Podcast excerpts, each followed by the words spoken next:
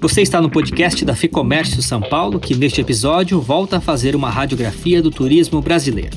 É o terceiro episódio desta série que vem acompanhando o desempenho do setor e as políticas públicas para as empresas que estão enfrentando a pandemia.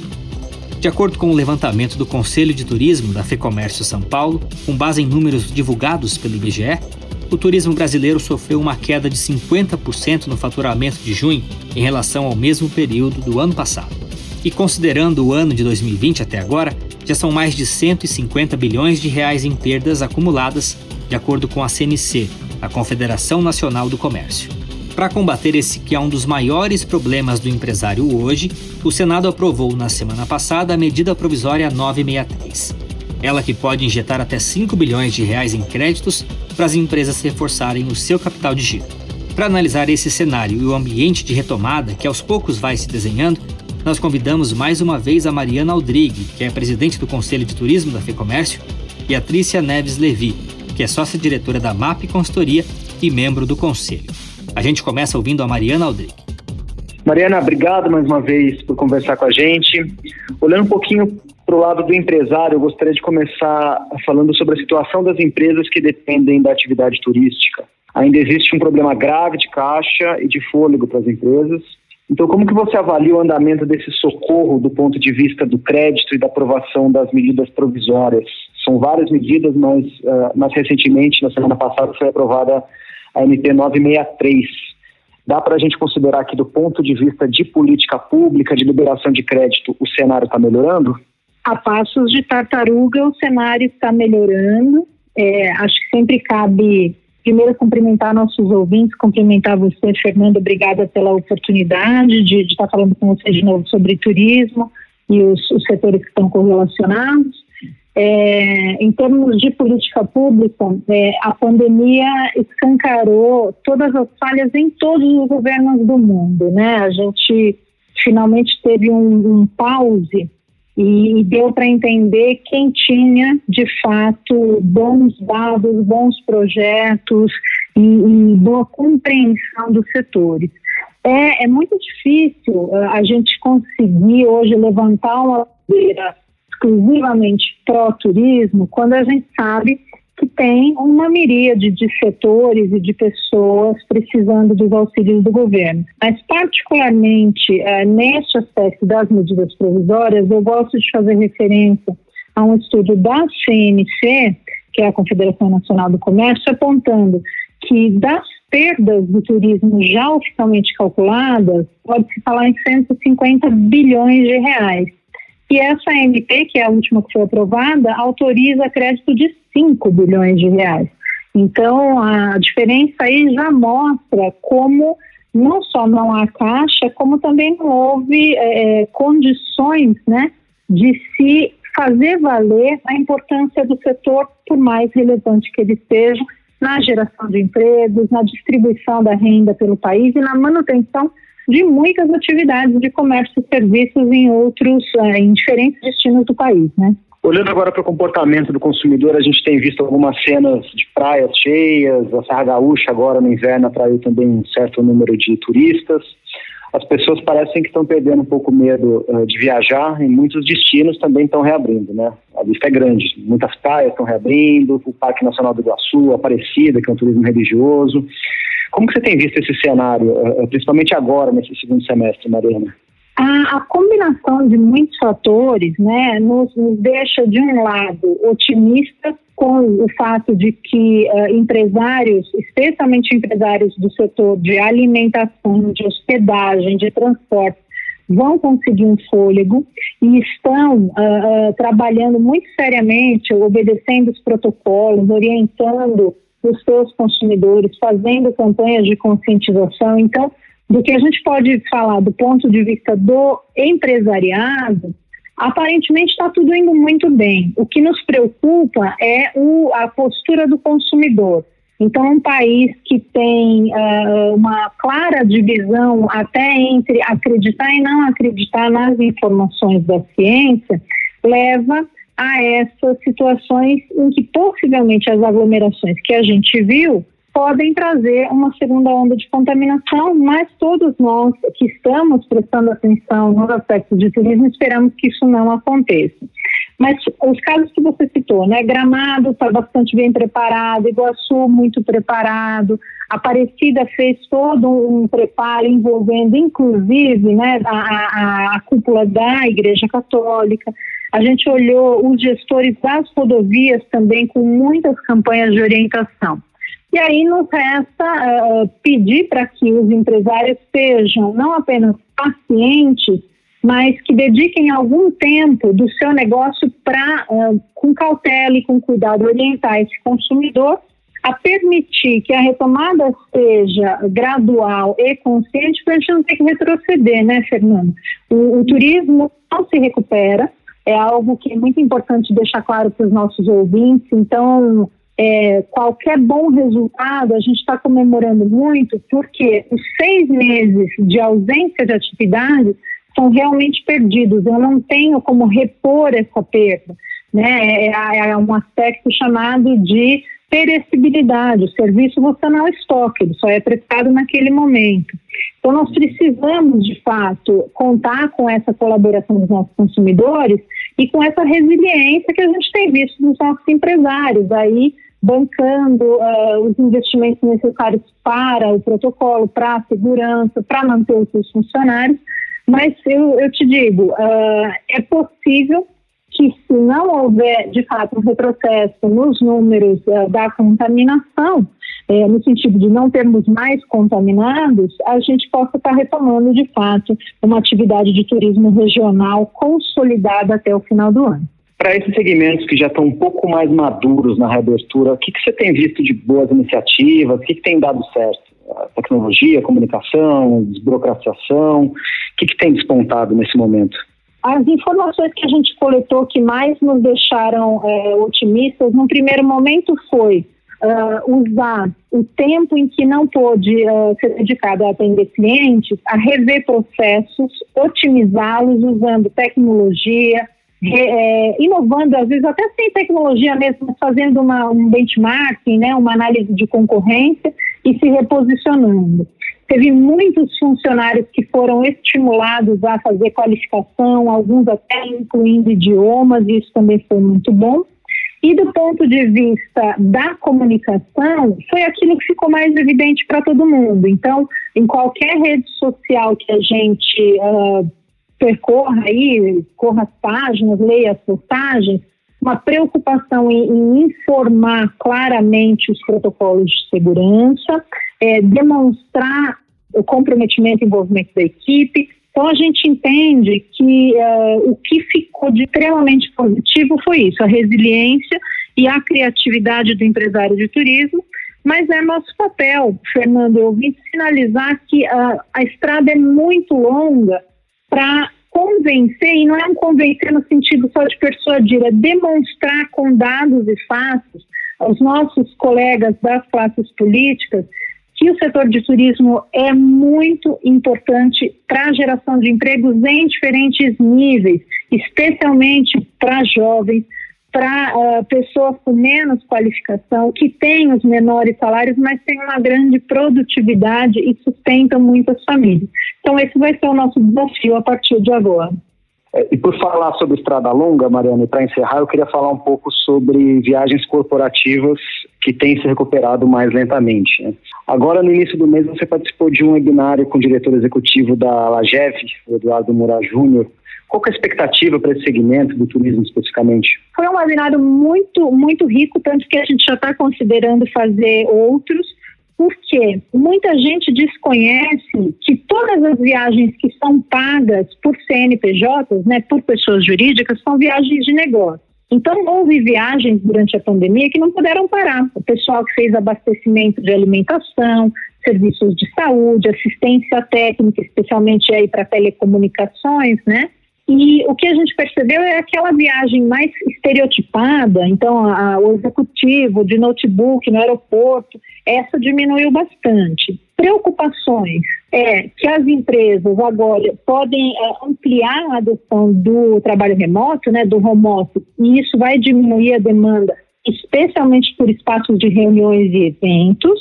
Né? A adoção das tecnologias digitais pode ser um, não vou falar ameaça, mas uma questão a ser colocada aí na gestão das viagens corporativas e o, o bate financeiro, porque viagens para algumas empresas de pequeno, médio e grande porte pode ser a segunda ou a terceira maior despesa de uma empresa em anos normais.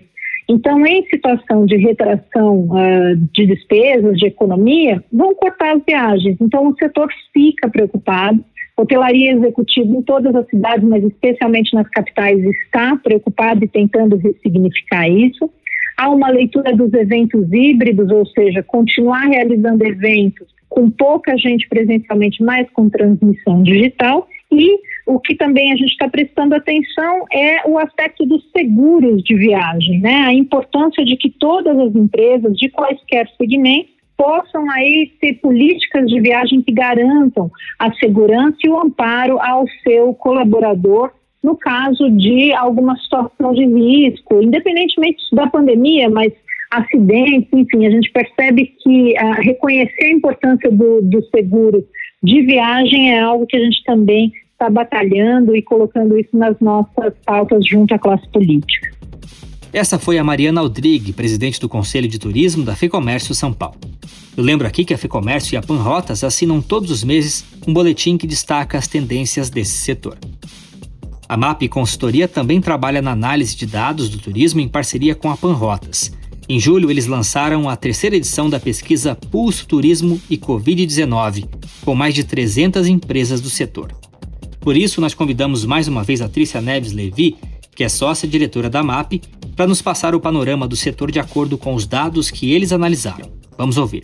Trícia, obrigado pela entrevista. Na nossa última conversa, lá em julho, eh, a gente falou um pouco sobre esse ensaio de reabertura das principais atividades do turismo e de alguns destinos também. Como que você vê a evolução do turismo de lazer nesse primeiro momento eh, e dos equipamentos hoteleiros, das rotas aéreas? Qual é a sua avaliação desse cenário de retomada? Eu que agradeço a oportunidade mais uma vez, Fernando. A gente tem acompanhado os movimentos não só dos nossos clientes, mas do mercado e o turismo de lazer está recebendo sendo uma demanda reprimida nos últimos meses, né? Viagens regionais como destino preferencial, então a gente tem visto as pessoas viajando de carro, viajando para cidades onde elas encontram parentes e amigos, muitas vezes viajando para hotéis em grupo para encontrar determinada turma. Os hotéis lazer estão vendendo o máximo das suas capacidades permitidas. E a gente tem visto esse movimento crescer, as rotas de voos ainda não estão como eram pré-pandemia, mas a gente já vê é, aviões mais cheios e, e na verdade, os aviões estão voando lotados, né? Porque como a, a, oferta foi reduzida, tem visto aviões cheios e, e, cheios de protocolo. Mas na viagem de lazer a gente só espera crescimento, ainda mais que o, o verão começa em breve e a alta temporada para viagens de lazer também está batendo na porta. Então, imagino que a gente vai ter uma temporada vendida com antecedência, inclusive, né? Porque as pessoas já estão pensando nas suas férias, nas, nas viagens de final de ano. Então, todo mundo começou a pensar com antecedência, teve tempo para pensar. Eu acho que a gente vai ter uma temporada de lazer bem relevante nesse final de semestre agora. Aviões cheios, mas com poucos executivos, né? A viagem corporativa ela ainda segue uma retomada mais lenta. Ah, com toda certeza, né? Primeiro porque as empresas foram impactadas financeiramente, então muitas empresas a gente sabe que cortaram a linha de viagem dos seus orçamentos lançamentos lá em março, então ainda tem viagens daquelas necessidades, não é possível não viajar acontecendo. E, mas também a gente tem clareza de que a viagem corporativa ela não é só feita de pessoas de laptop embaixo do braço. Muita mão de obra operacional que viaja nos nossos aviões e, e, e se desloca pelo país para levar conhecimento técnico e operação. Então, essa mão de obra não parou de viajar, na verdade. A gente sabe de clientes que foram obrigados a usar plataformas de aluguel de temporada, que não era nem permitido em políticas de viagem, porque não tinha hotel aberto na, na localidade e precisava mandar um time técnico para aquela aquela cidade, ou é, alugando carro porque não tinha voo. Então, tem uma operação que continuou acontecendo e que aconteceu do jeito que pôde e que agora voltou a usar as rotas que estão disponíveis e os hotéis que estão reabertos. Mas com certeza a questão da viagem corporativa volta muito mais lenta do que a viagem de lazer e a gente espera orçamentos ainda reduzidos na linha de viagens para 2021, embora a gente comece a retomar parte dos movimentos. Existem alguns novos comportamentos do viajante, principalmente em relação aos protocolos de higiene, mas uhum. também em relação à percepção é, é, em relação às marcas. O que a pandemia mudou na visão que esse consumidor tem das empresas, desse relacionamento com as marcas, Trícia? É, eu entendo que não mudou drasticamente, mas acelerou questões que já estavam sobre a mesa no pré-pandemia, né, como a economia de baixo contato, por exemplo, o chamado low touch economy, que etapas do serviço são automatizadas, reduzindo a interação humana, né? A gente já já via movimentos nesse sentido, talvez um pouco mais mais discretos e a partir do momento da pandemia que fica claro que a gente quer ter o menos contato possível na questão do, do risco né, de contágio, então esse tipo de, de facilidade acelera, porque as empresas, enfim, colocam investimento nisso. Questões de higiene são o básico esperado e eu entendo que elas ficarão por um, por um prazo ainda, por um tempo, nas necessidades do cliente, mas elas são o básico esperado. Ninguém viaja ou visita um lugar porque ele está cumprindo com as suas questões de higiene.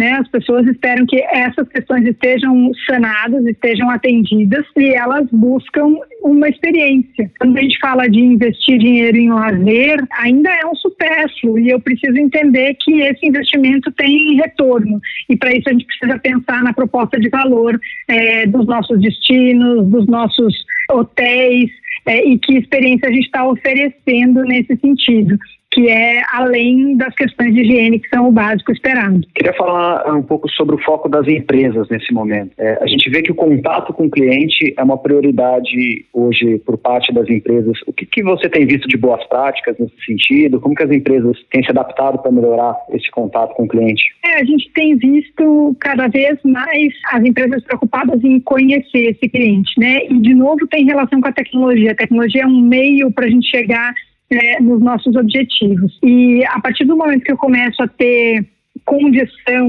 de realizar um tracking desses clientes, porque eu tenho cadastros deles, porque eles se comportam, porque eles fazem login no meu Wi-Fi do hotel e tudo isso, e eu começo a, a coletar informação, é, eu preciso usar essa informação a serviço do próprio cliente, né? Devolver isso em benefício. A gente sabe que a longevidade do consumo de determinado produto ou serviço, ela está relacionada a quanto você está atendendo às necessidades desse cliente. Então, é, eu preciso investir nessa, nesse conhecer esse cliente, em buscar informações, mas para que eu possa usar essa informação não só para vender melhor para ele, né? Então, eu sei, agora eu, eu distribuo melhor os grupos de clientes para oferecer é, produtos e serviços adequados, mas para aprimorar o meu produto e serviço e personalizar, para eu entregar algo que de verdade atenda a necessidade do outro e que evolua ao longo do tempo. Conforme eu for aprendendo com esse feedback do cliente,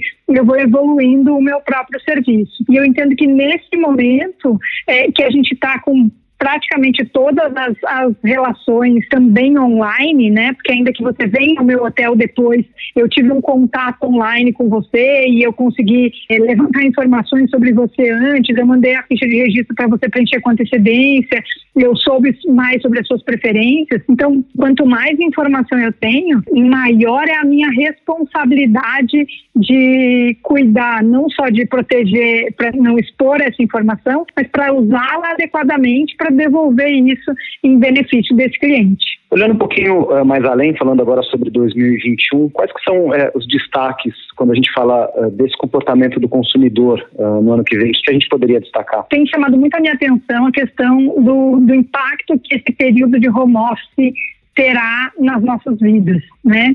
Então, isso significa que a gente vai ficar em home office? Eu, eu, imagino que não, já tem muita gente voltando, a gente precisa dessa socialização, desse contato, mas o fato da gente ter conseguido manter os nossos negócios por é, um número de meses através de plataformas online e muitos negócios de verdade se mantiveram, né, entregaram os mesmos resultados, isso terá impacto no nosso futuro próximo.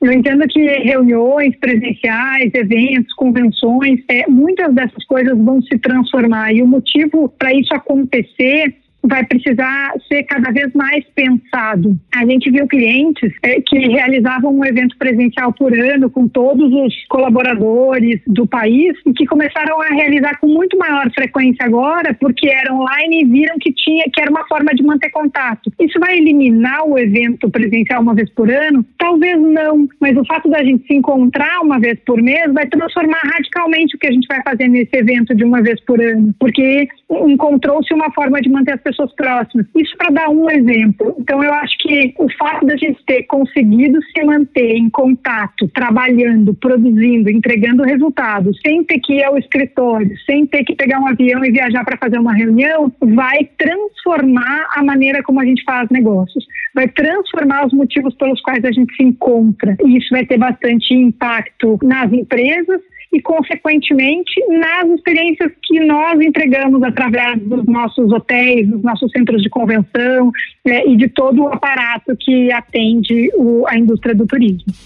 Nós ouvimos aqui a Trícia Neves Levi, sócia-diretora da MAP Consultoria, e antes dela, Mariana Aldrigue, que preside o Conselho de Turismo da Federação do Comércio de São Paulo.